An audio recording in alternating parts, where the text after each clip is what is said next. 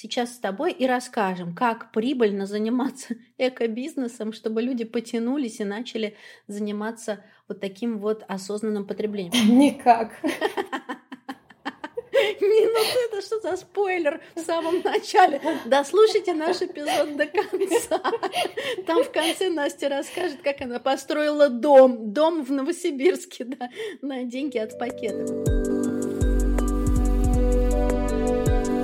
Всем привет! Это подкаст «Взяла и сделала». И я Наташа Чернова. Наша новая героиня Настя Резенкова из Новосибирска. Она придумала, создала и владеет магазином экологичных товаров без упаковки «Гринреза». Сама Настя называет себя эконутой и экодилером. И помимо развития магазинов, Настя запускала в Новосибирске экотакси. Но это такая услуга, когда вы можете заказать вывоз вторсырья на переработку, если не можете по какой-то причине или не знаете, куда отвезти сами. Настя курирует своп-вечеринки, на которых можно обменяться одеждой. А еще Настя организует эко-праздники для соседей. А теперь внимание, Насте всего 27 лет.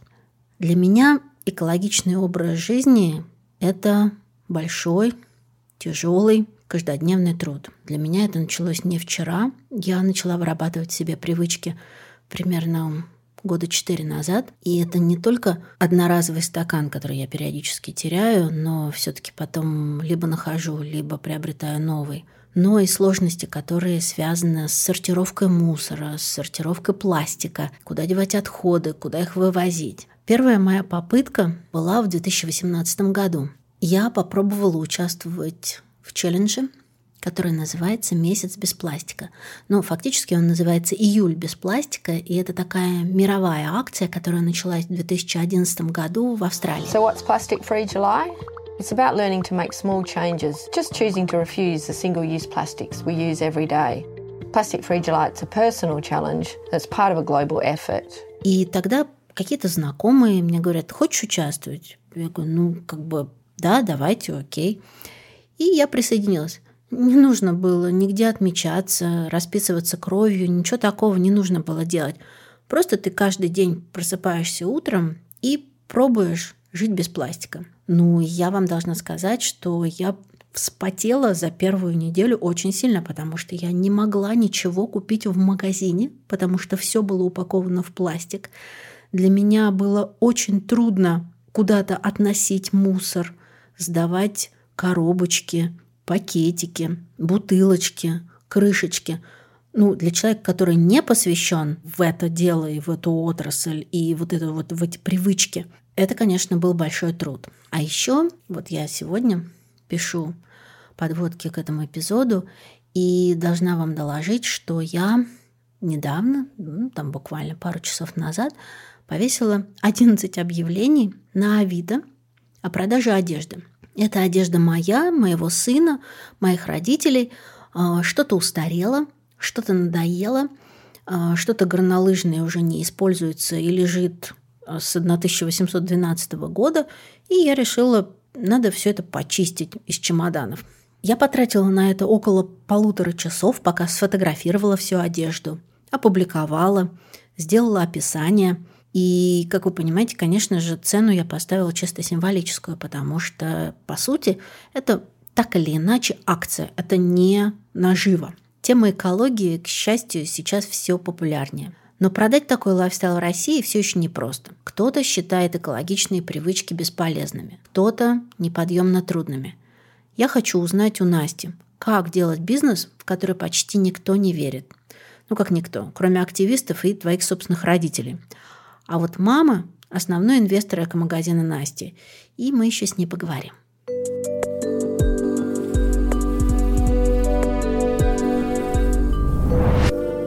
вообще пришла идея делать бизнес?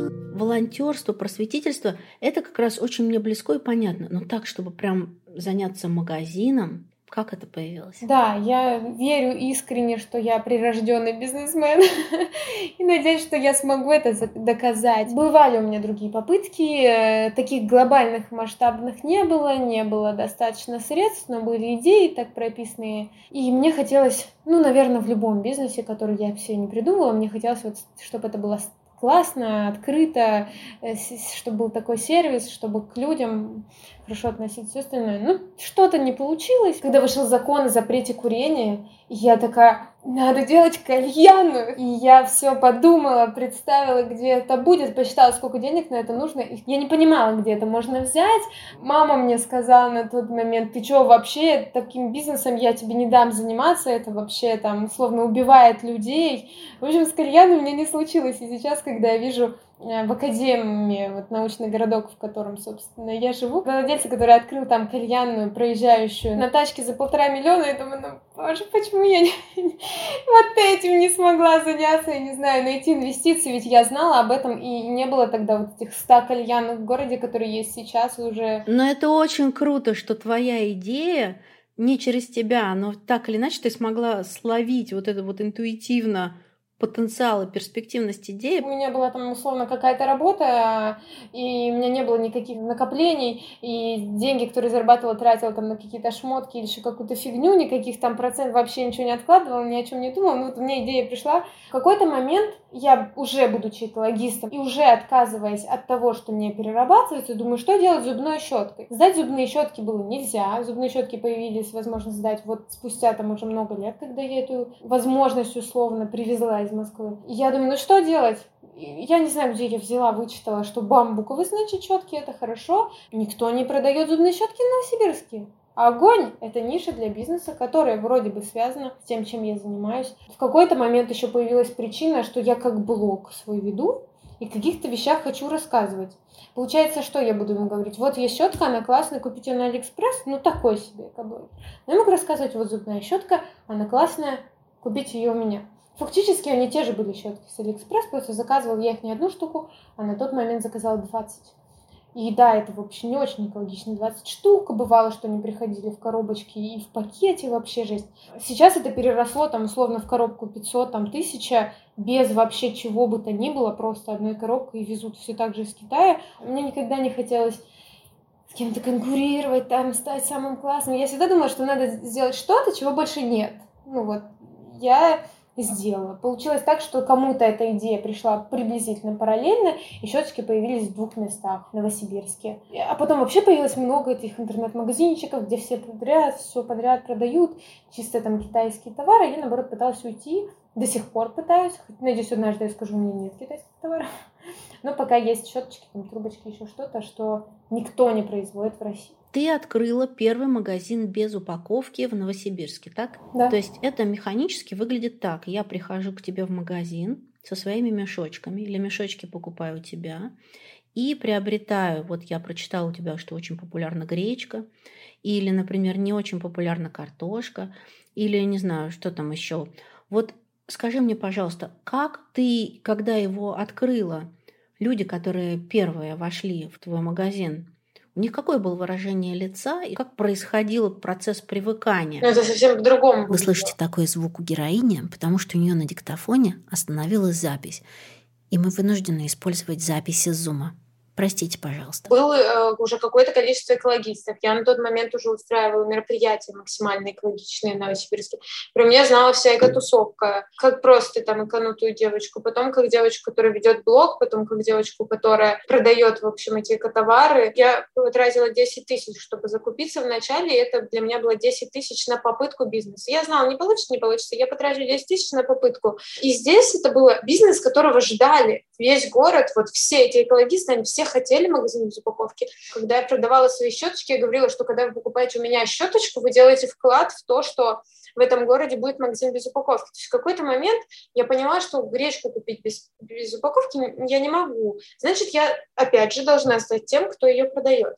Я объездила магазины в, на тот момент в Бийске, в Питере, в Москве, не смотрела, как это работает в других городах. Вся моя основная аудитория — те люди, которые хотели, ждали, были готовы к этому. Им нужен был магазин без упаковки, но не было того, кто его сделает, потому что нельзя быть экоактивистом просто и взять, бахнуть такой бизнес. Он очень сложный. Именно поэтому магазины в других городах закрываются так активно, потому что открывают его активисты, а не бизнесмены. Если откроет бизнесмен, это не будет экологично. Если откроет активист, возможно, он не, не справится просто. Скажи, пожалуйста, но тогда получается, что ты открыла магазин для своих только? Я открыла магазин для своих. И свои туда пришли. Но в тот момент, когда в других городах люди открывают магазин для своих на 20 квадратных метрах в полуподвале, и этих количество своих себя окупают, и э, на своих ты можешь вывозить магазин в полуподвале на 20 квадратных метрах, то так как я случайно, так случилось, что первый магазин бахнул на 80 там, квадратных метров с витринными окнами в модном микрорайоне, то получилось, что количество экологистов меньше, чем нужно людей, чтобы такие площади отбивать. Это первый магазин, который я открыла. Я до сих пор борюсь за его выживание изо дня в день и пытаюсь очень-очень медленно как раз ко мне приходят те люди, которые случайно. Бабулечка, которая просто покупает сушки, потому что у них классный состав. Девушка, которая ходит в соседний фитнес-клуб и покупает пасту там арахисовую. И это так медленно, медленно, медленно. Им нравится магазин. Люди в чате в районе обсуждают, что он классный, замечательный, но это супер медленно. Потому что левому человеку прийти в магазин, в свою тару нет пакета, что происходит вообще? Как это брать? Почему у вас так мало, такой маленький ассортимент для магазина? И у меня сейчас три магазина, и один из них как раз в полуподвале на 20 квадратных метрах. И только он работает в плюс. Все остальное — это мой такой замах на, на раскачать. Я хочу, чтобы это было стильно, красиво, чтобы это было для всех, чтобы люди в это включались не для своих эконутов, а вот для всего. И я, э, у меня нет секрета сказать, как это сделать. Я сама только-только учусь и пытаюсь э, вот этим заниматься. Тебе не кажется, что ты, ты идешь на опережение, особенно в регионах? Да, кажется. это, это самая большая тоже проблема в том, что рановато, может быть. Для региона на данный момент нету в России магазинов, в которых сидят на стольке квадратных метров, нет магазинов такого масштаба. Сработает это в России или не сработает? Я очень хочу, чтобы сработало, и сделаю все для этого от меня зависящее. Пусть будет Новосибирск примером, первым показательным, к чему стремятся. Я очень-очень надеюсь, что, конечно же, твоя история будет качаться. Тут главное найти, наверное, хорошего партнера поддержки. У меня к тебе вопрос. Тебя кто-то поддерживает? Я не про деньги, и про деньги хотя тоже, наверное, да? То есть есть ли какая-то властная, большая, влиятельная городская поддержка? Нет, конечно. И если какая-то властная, влиятельная финансовая поддержка, потому что я понимаю, что это не 10 тысяч рублей, про которые ты говорила на входе риска первого этапа, и так как я поняла, что один из магазинов пока себя окупает и, вероятно, есть какая-то небольшая прибыль, я не буду спрашивать про деньги, да, потому что цифры есть в интернете, ты про это много рассказываешь. Но вот поддерживает ли тебя кто-то, чтобы ты не грустила? Вот так я спрашиваю. Ну, в формате города нет. У нас еще такой город вообще у нас даже активисты, которые двигают 10 лет тему городских масштабах в огромных, 100% нужных городу, 100% положительных, 100% влияющих, с огромной аудиторией даже, они не могут какой-то поддержкой города заручиться. Я смотрю, например, других экоактивистов других городов, там в Казани, когда министр экологии да, и природных ресурсов едет э, кататься на лодочке вместе с экоблогерами, они обсуждают какие-то планы или про то, как в Удмуртии э, тот, кто занимается отходами, региональный оператор, платит кучу денег, чтобы реклама по всему городу висела про раздельный сбор отходов, вводят какие-то там в автобусе езду за пластиковую бутылку. У нас этого нет. Новосибирск, вообще, мне кажется, максимально далеко правительство от каких-то активистов, насколько, насколько это возможно. Я надеюсь, когда-нибудь это изменится, но сейчас э, я вижу, как это делают те, кто занимается социальными вещами, у меня все-таки бизнес. И я вообще даже не лезу, даже не пытаюсь. Что у меня есть? У меня есть мама, которая мне помогла на старте бизнеса. Это вообще была часть ее идеи глобально так шагнуть, потому что вот я с этих 10 тысяч начала, и я планировала сама маленькими шажочками те самые 20 квадратных метров в полуподвале. Я бы справилась, то есть я уже докрутила свой оборот с этих 10 тысяч, не знаю, до товаров на 150 тысяч, и как-то развивать я, в принципе, может быть, смогла бы сама. Это было бы гораздо медленнее. Тогда подвернулось помещение. Я не знаю, почему решили, что это супер счастье. Вообще, я борюсь за него уже год. Но не факт, что это была хорошая идея. И, возможно, как бизнесмен, надо было просто закрыть и пробовать новое, закрывать, пробовать новое. Но я болтаюсь между вот этим экологистом, и у меня есть постоянные клиенты, они обожают магазин. Они туда я не могу их подставить. И бизнесменам, которые типа закрой нафиг не работающие, открывай работающие. Ну как я не могу, чтобы люди мои сотрудницы, сотрудники работали в подвале. Ну, ну как это вообще? Я считаю, что люди не могут работать 8 часов в подвале без света. Это ужас. Мы, у нас один магазин в полуподвале, я когда день там провожу, мне тяжело. На тот момент мне помогла мама. И до сих пор вот за, за те средства я ей, ну, то есть как бы помогла. Она мне заняла денег, по сути, беспроцентно.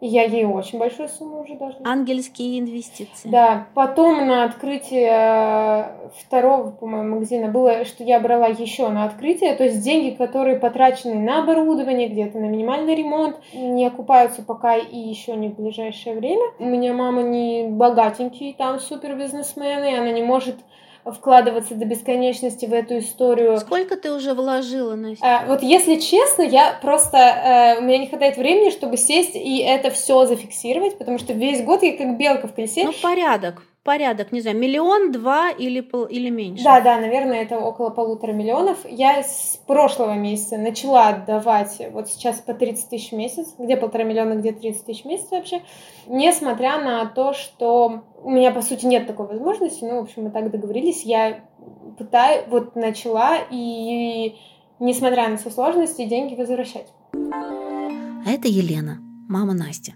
Она тоже делает бизнес – Лен, привет. Да, здравствуйте. Лен, у вас свое агентство бухгалтерское? Ну да, да, да. Ну это сложно назвать бизнесом. Это скорее моя работа, та, э, которую я люблю, как бы, да, и я знаю, что такое заниматься любимым делом, и поэтому я вижу, горит Настя, и очень рада за нее. А агентство ваше успешно? А, я говорю, что это не бизнес, это работа. Да, я зарабатываю на этом. Мне будет э, очень жаль, если Настя разочаруется в своем деле. То есть э, денег, конечно, всегда жалко, если я их потеряю, но, наверное, это на последнем месте. Все-таки э, мне очень хочется, чтобы у Насти все получилось. И как у дочери, и как у человека, который занимается очень хорошим, с моей точки зрения, делом. Такой вопрос вопрос. Мы тут разговаривали с Настей, и Настя говорит, у меня была идея сделать кальянные, но мама меня не поддержала и фактически запретила их делать. Получается, что выгодную кальянную вы делать ей не разрешили, а поддержали с эко-магазином. И, по сути, являетесь Настиным инвестором при создании этого магазина. Это вот как? Вы разделяете ценности этого эко-магазина или просто, безусловно, помогаете дочери деньгами? Нет, здесь немножко другое. Я считаю, что люди должны заниматься делом, которое приносит пользу людям. А я э, как бы немножко против кальянных и вообще считаю это злом. Ну, то есть, э, как бы это плохая привычка, это, ну, также я отношусь к алкоголю, там, к сигаретам, э, то есть туда же перечисляю кальянную, поэтому я бы не хотела, чтобы моя дочь занималась таким бизнесом, который портит, наверное, здоровье людям ну и не приносит ничего хорошего. Но это мое мнение. Лен, ну тогда я не понимаю, с чего вы решили, что магазин продуктов в россыпь приносит пользу людям? Ну, потому что Настя занимается экологией как бы уже давно, и я считаю, что жизнь без мусора — это в любом случае лучше, то есть э, для планеты, для людей, для всех, поэтому это хорошее дело, я ее очень поддерживаю, и я вижу, как она горит этим делом. Лена, вы верите в успех эко-магазинов как бизнес?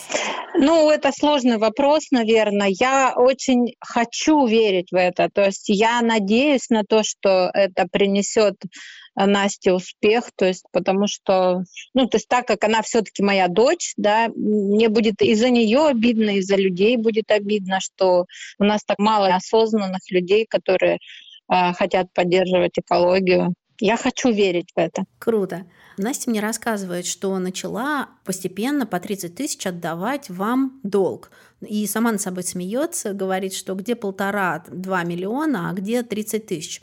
Лен, скажите, а вы как-то с ней на входе договаривались, что Настя будет отдавать вам этот долг? Или как-то иначе? когда в первый магазин э, я вкладывала, да, то есть у нее загорелось, и там, ну, было хорошее предложение, в общем, э, все интересно, она хотела быть первой, то есть я ее поддержала, и не было, ну, разговоров о том, что она вернет. То есть э, мы просто говорили, ну, вот когда ты разбогатеешь, а, тогда, наверное, ну, вернешь. Если ничего не получится, ну, как бы возвращать не нужно, то есть это, ну, инвестиции, скажем так, в тебя, но я не особо жду возврата, то есть пусть у тебя все получится. Вот так вот. А, не было ни сроков, ни еще э, чего-то. Потом получилось так, что когда она открывала второй магазин, ей там не сильно много помогла, по-моему.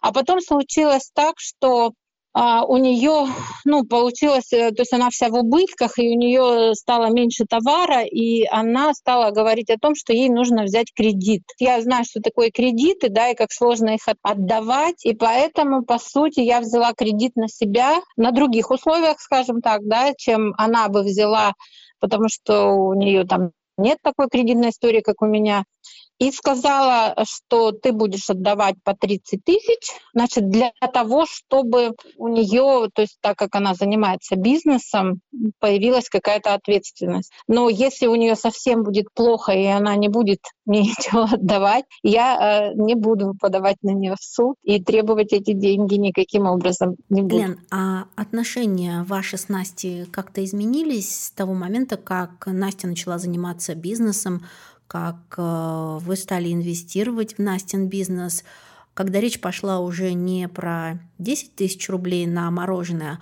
а на 100 тысяч и на миллионы, и когда вы взяли для нее кредит, и вы стали друг другу ближе, вы стали крепче, или как-то иначе? Ну, я не знаю. Но мне кажется, ничего не изменилось, потому что у нас э, э, как бы, ну, в подростковом возрасте были, наверное, сложные отношения, как и у многих родителей. Но в последнее время, еще до того, как она открывала магазин, наши отношения, ну, на мой взгляд, очень хорошие. Ну, может быть, она какую-то благодарность испытывает, я не знаю. Но, честно говоря, вот э, как бы у нас э, просто хорошие очень отношения, они не поменялись. Лена, огромное-огромное спасибо.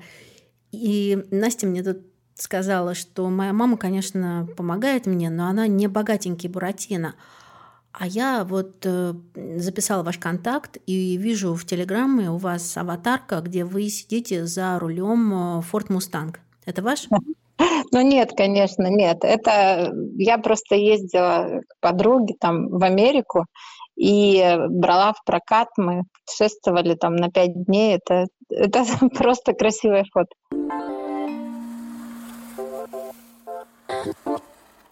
Скажи, пожалуйста, а ты себе зарплату платишь или на что ты живешь? Надо сказать, что вот тут я очень-очень неправильный э, бизнесмен, и несмотря на экономическое образование, я знаю, что надо платить зарплату директору сначала, но у меня нет зарплаты, у меня нет никаких э, доходов с магазина. Больше того, я вкладываю случайно заработанные где-то там деньги, там прочитала лекцию, такое бывает, а, зовите меня в компании, компания иногда хорошо платит прочитала лекцию, вложила, мне тут въехали в машину, покалечили там зад машины, выплатила страховку 80 тысяч, я их тоже тут же влила, так и езжу без пампер. Поэтому у меня нет пока никакой зарплаты, у меня есть молодой человек, который зарабатывает, и мы как бы какие-то все совместные штуки он покупает. Ну, то есть на еду, на квартиру, не знаю, на питье и на такой каждый день расходы, это именно от него. Ну, э, надо сказать, что еду нам тратиться почти не приходится, потому что я ее себе списываю из магазина, я веду а, себе. А, ты ешь в магазине, я забыла, правильно? Наверное, можно сказать, что я плачу покупаю вот эту еду, то есть я там где-то по ценам продажи, наверное, тысяч на шесть покупаю себе и в месяц в своем магазине. Я не провожу это, естественно, по никаким чекам, потому что, ну, еще бы я налоги платила за то, что сама себе взяла. Так или иначе, когда я беру себе из магазина еду, снимаю ее в Инстаграме, она как бы окупается, потому что люди смотрят, что я ем, сами приходят и это покупают. Я знаю, что так нужно, я так сделаю, я запланирую себе зарплату, мечтаю о зарплате хотя бы как у моего, моих продавцов, но на данный момент у меня два варианта. Да, я могу, конечно, себе выделять брать какую-то зарплату, но куда вкаскать мой бизнес, он, возможно, закроется. Пока, в общем, я не выйду из вот этого вот режима, когда э, надо завтра там заказать косметику, а я просто не могу. Мне приходится выбирать, что заказать новое или отдать тому, кому я должна за то, что уже поставили. А еще хуже, если это уже истратилось, а, а я еще не оплатила, а еще там коммуналка висит в одном магазине. И, собственно, пока вот я вот в этом режиме, это на самом деле ужасно. Нет-нет, но ты, ты рассказываешь все так, как у тебя есть, да? Я не хочу, чтобы ты стояла со сцены и говорила, как все прекрасно. Это трудно. И как раз моя причина, по которой я к тебе пришла и мне было любопытно поговорить, это бизнес без господдержки, без поддержки влиятельных брендов. Это деньги твои, твоей мамы, твоей семьи. Вы инвестируете самостоятельно, ты не берешь займы и по какой-то причине пытаешься сделать этот бизнес сначала вернуть инвестиции, а потом еще и перевести в статус прибыльным, и при этом не забываешь про сопроводительные всякие ценности, добавленные ценности, да, сейчас не про деньги, которые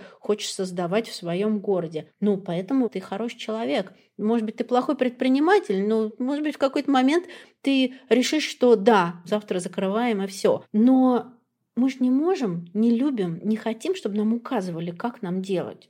Я хочу это помещение, потому что для меня сейчас, в первую очередь, для тебя, ты обозначила, для тебя сотрудники. Мне кажется, что это очень весомый аргумент, что ты не хочешь, чтобы твои сотрудники сидели и смотрели в угол без окна, без света, без солнца.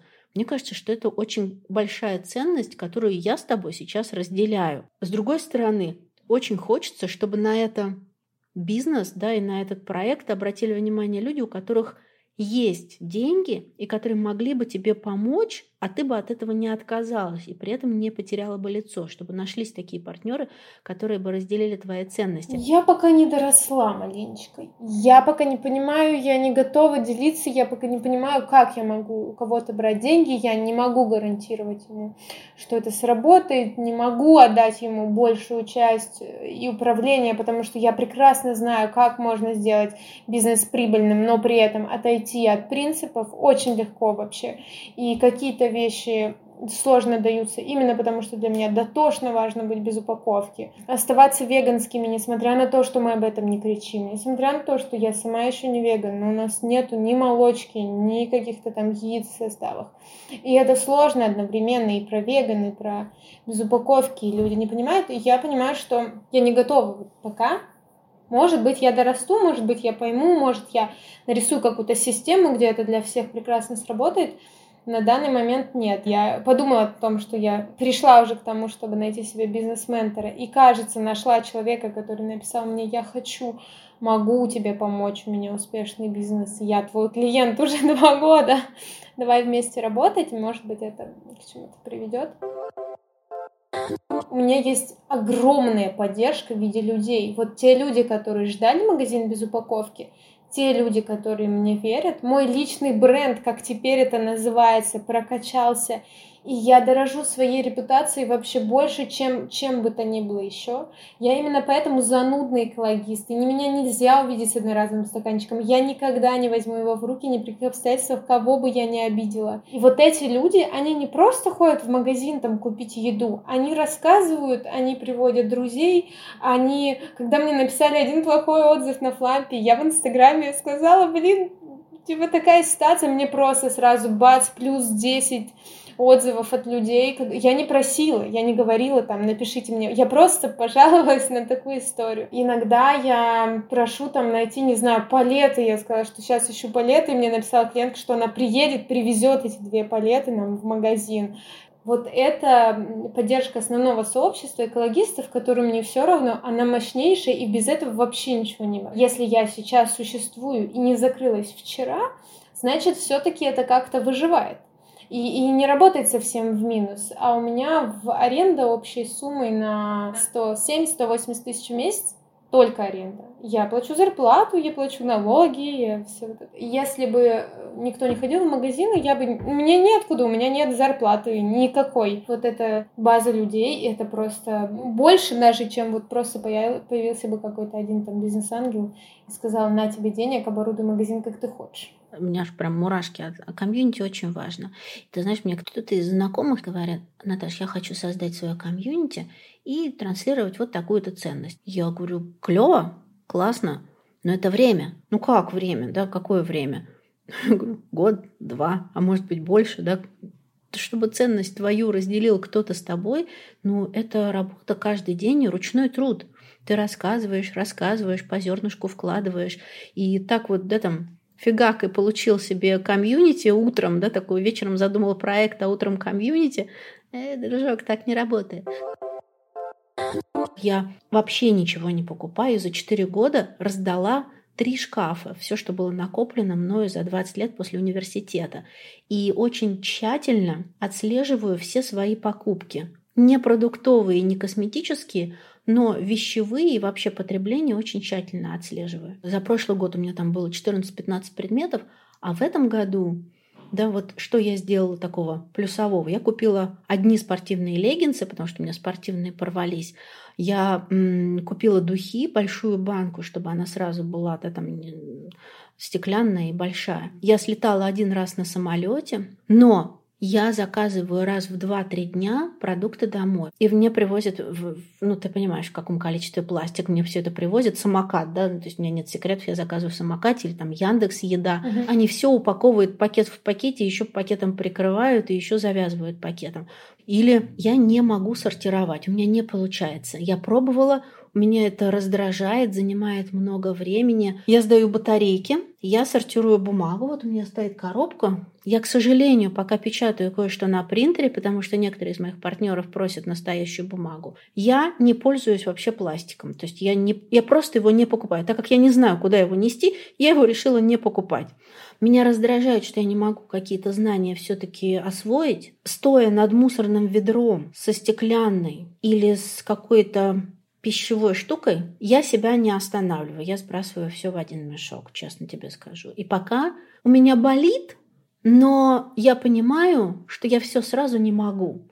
Поэтому я для себя, наверное, определила такой импакт, что я ограничиваю потребление и тем самым влияю вот на вот эту вот сортировку. И у меня к тебе, знаешь, какой вопрос э, про тебя. У тебя как это в жизни устроено каждый день? Ты сортируешь? А, дома. Именно сейчас не про бизнес, а про тебя лично, про Настю в быту. Как это вообще происходит? Получается, не получается в рамках твоего города? Москва самое удобное место для раздельного сбора отходов в этой стране. Я в месяц назад была в Москве и месяц не так давно. Да, я, у меня есть две неэкологичных штуки. Я езжу на машине, летаю на самолетах и вообще даже не переживаю на этот счет.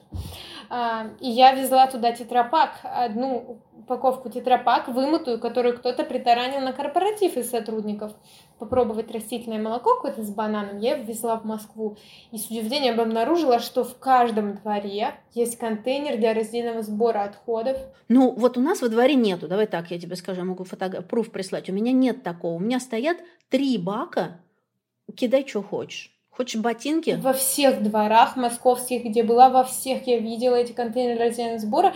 Это какое-то упущение, видимо, там, не знаю, микрорайона, жилмассива. Раменки, это Мосфильмовская, это Воробьевы горы. У нас нет намека на сортировку мусора. Мне кажется, тут, э, ну, и вот если есть силы ресурсов, мне кажется, нужно что-то, вот какое-то сообщество жителей, чтобы на это повлияло, потому что Москва, она вся заставленная. То есть у нас город тоже, у нас все хорошо с контейнерами, у нас много контейнеров, туда можно много доставать сейчас. Мы в какой-то момент до вот изменений в Москве относительно недавних Новосибирск был самым э, городом, где больше всего контейнеров на человека, там, по квадратных метров. То есть у нас все хорошо с этим.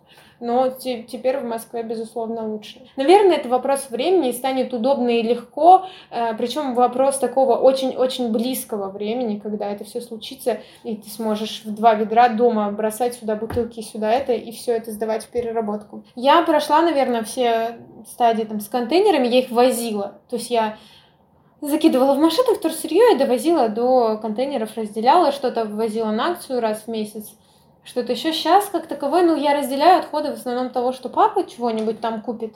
И, я не знаю, пивные бутылки еще вот мы с друзьям сходили, у нас образовал несколько пивных бутылок, я за них еще... У меня как таковых отходов своих-то и нету. Э, я там очень зануда. Для меня это такой вечный, бесконечный флешмоб. Э, а дальше можно, а еще глубже. Я в этом плане всегда говорю людям на своих лекциях, на меня не надо равняться точно. И вообще даже не пытайтесь, потому что к этому нужно прийти, и нужно, чтобы было достаточно внутренней мотивации, чтобы не бросить все и не послать. Э, могу прийти в магазин и испытывать там боль вообще от того, что люди пихают все в пакеты. Я как увижу там на ленте просто у кассы вот это вот, мне просто страшно становится. Я живу в каком-то другом мире между своими магазинами без упаковки и вообще забываю иногда, что можно что-то купить и в пакет запихнуть. Э, стараюсь есть то, что, соответственно, продаю, а в магазин ходить, ну, какие-то там редко ночью зайти купить баночки, там, кукурузы, не знаю кабачковой икры. Есть какое-то небольшое количество отходов, которые вот можно в контейнер. Я отказалась от пластика во всем виде. Я не покупаю в пластиковые бутылки, не покупаю в пластиковые упаковки. Даже в том, что можно переработать, не покупаю. Не покупаю тетрапак, потому что в Новосибирске нельзя его сдать. Я не покупаю одежду за прошлый, за 2020, по-моему, 19 Я купила себе одно платье с хлопка льна, потому что на свадьбу мне нужно было пойти на свадьбу, я не нашла. Ну, не, не, у нас тут с секондами тяжеловато. А, я ничего не смогла найти, я по знакомым, по там своп вечеринкам, в общем, вообще ничего. У меня, кстати, была возможность...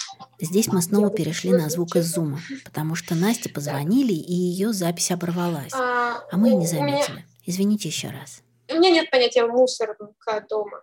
У меня есть органика, есть жирные бумажки на сжигание, и есть коробочка под вторсырье, которая уже может стоять полгода, никуда не выноситься. Есть люди, кто нас послушает, у нас слушают и мужчины, и женщины, кто нас послушает, скажет, ну, какие-то фанатики. Да, да, ну, я фанатик. Я, ты знаешь, да, ты фанатик, я это понимаю, да, в какой-то степени мы все торчки и фанатики от своего дела или от какой-то идеи, которой мы придерживаемся. Но ты знаешь, я думаю, что в свое оправдание мы можем сказать, если нужно оправдываться будет, то мы оправдаемся.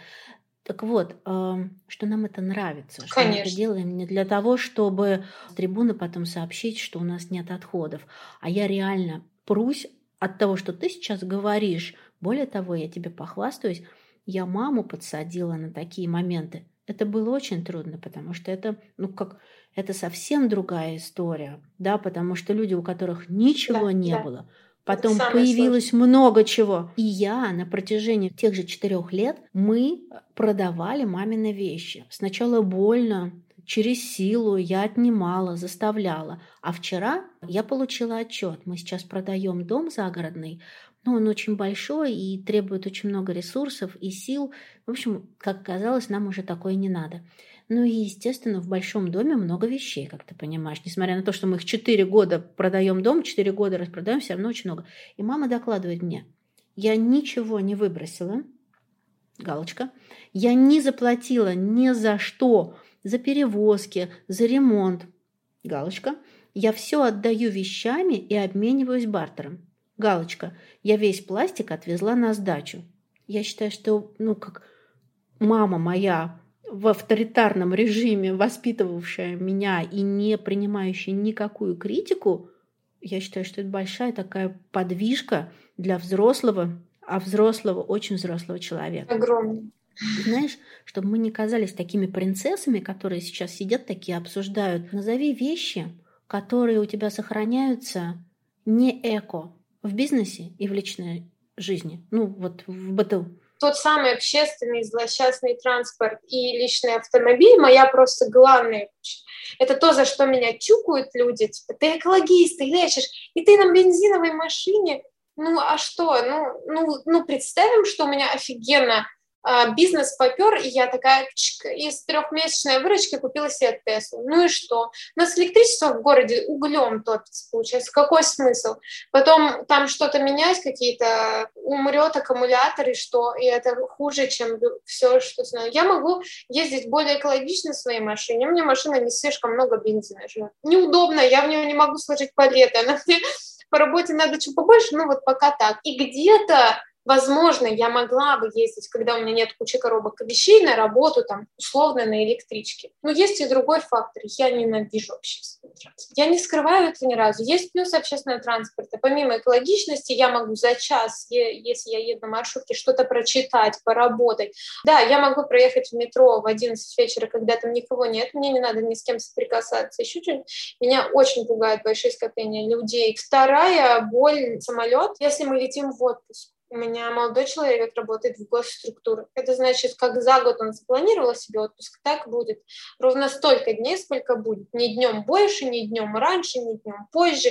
Ехать куда-то на поезде, тратить там неделю там, в пути, три дня для Москвы не вариант. Мне классно, кайфово на поезде три дня, но вот с ним я не могу этого сделать, а сама сейчас три дня без интернета в бизнесе, ну, в общем, сложно тоже понять. Конечно, конечно, я хочу путешествовать, я хочу видеть вообще планету, за которую я так борюсь.